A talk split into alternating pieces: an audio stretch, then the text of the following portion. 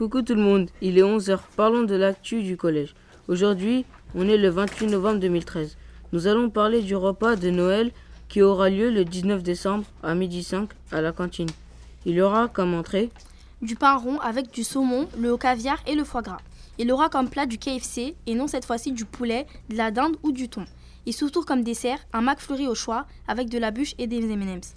Voilà pour cette fois-ci. Allez goûter, ça sera le jeudi 19 décembre. Régalez-vous, à bientôt.